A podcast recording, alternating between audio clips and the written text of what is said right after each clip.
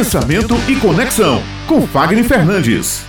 Como é, Fagner, porque a gente transforma palavras em negócios. Olha aí o poder da persuasão, acho que vai por aí, né? Bom dia. Bom dia, com certeza está no caminho da persuasão. Hoje todo mundo quer falar, todo mundo quer aprender a falar, todo mundo precisa chamar a atenção de alguém para que essas pessoas possam ouvir a nossa mensagem e, consequentemente, a gente gerar relacionamento e, posteriormente, relacionar para poder trazer negócios, tá? Presta bem atenção nessa sequência que a grande maioria das pessoas já acham que um oi significa ali que você já está gerando negócios e não é bem por aí. A gente tem todo um caminho a ser trabalhado para chegar. Então, qual é a estratégia? A gente conseguir entender que nós temos um conjunto de palavras, cada cultura, cada região tem um conjunto de linguagem e nós precisamos entender como isso funciona. Então nós temos a região Nordeste, ela vai ter sua característica, sua singularidade, Norte e assim por, di, por diante. Então, dependendo de onde você esteja, você precisa entender que nós precisamos ser o mais atraente possível para que nós possamos manter e gerar esses negócios. Então, palavras que vão nos ajudar a transformar essa comunicação em negócios são aquelas que nós vamos precisar ter dentro do ponto de vista da persuasão e da influência persuadir, ou seja, eu vou precisar criar palavras que gerem conflitos na cabeça do meu ouvinte. Porque é a partir do conflito que nós levamos as pessoas para uma mudança de diálogo, para uma mudança de pensamento. Não necessariamente um confronto, mas um conflito. Porque aí você começa a se perceber e começa a se perguntar, mas eu não tinha pensado por esse ângulo. Persuadir as pessoas não significa manipulá-las. Significa que você vai provocar de forma diferente uma reflexão sobre um ponto de vista. E aí você está usando através das palavras. Quando você faz a pessoa ter uma perspectiva diferente, no mínimo reflexiva, você consegue influenciá-la, conduzi-la para uma nova tomada de decisão. É. E essa é a grande estratégia que a maioria das pessoas se perdem. É assim que nós transformamos palavras em negócios. Vou dar aqui um exemplo. Nós temos construções que são modelos matemáticos, que são modelos arquitetônicos, que se transformam em material concreto através da engenharia civil e outras engenharias complementares. A linguagem também é assim. Nós temos um conjunto de palavras que elas vão se reorganizar para construir uma narrativa persuasiva para influenciar pessoas para gerar alguma ação, a influência.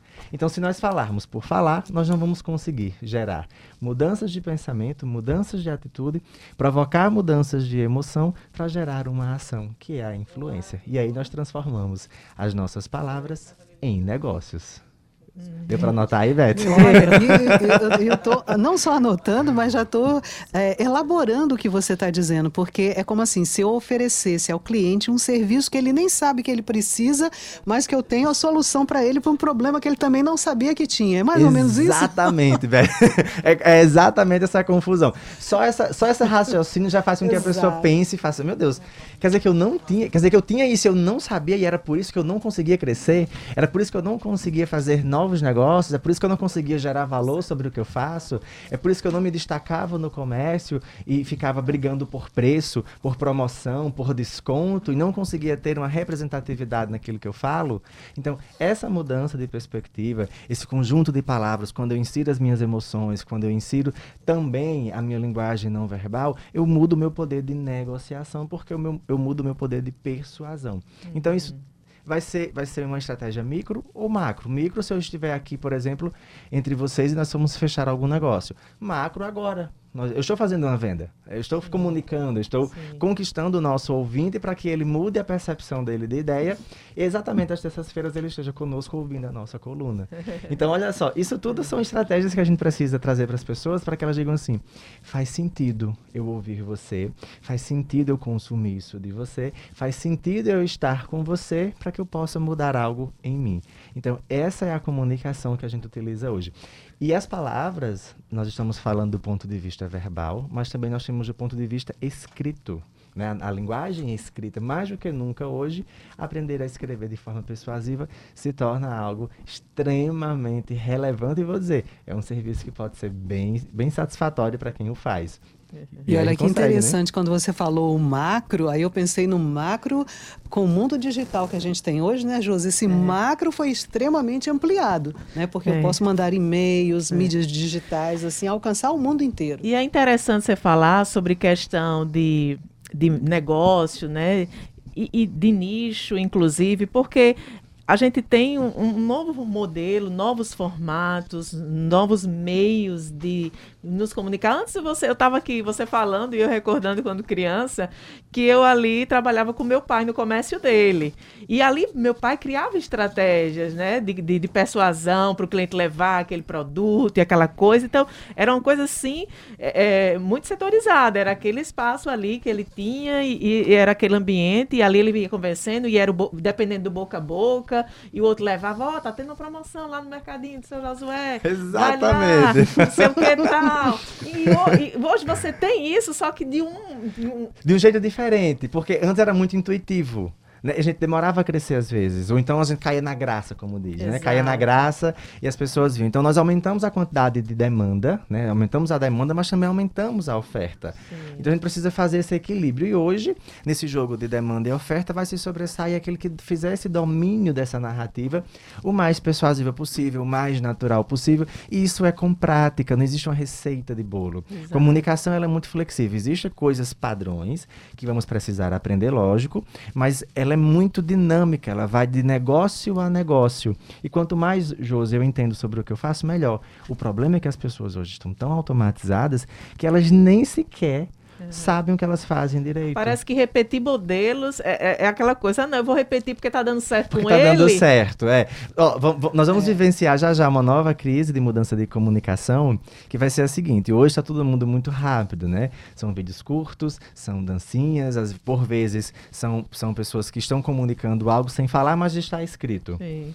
Nós vamos, esse modelo ele vai já já estagnar. Nós vamos precisar reaprender a nos tornarmos interessantes para vender uma ideia a partir de três minutos. Hoje três minutos parece longo e não é. Sim. Mas já já esse modelo vai voltar. E aí nós vamos voltar, porque o mercado ele está ficando muito, muito, muito insuflado.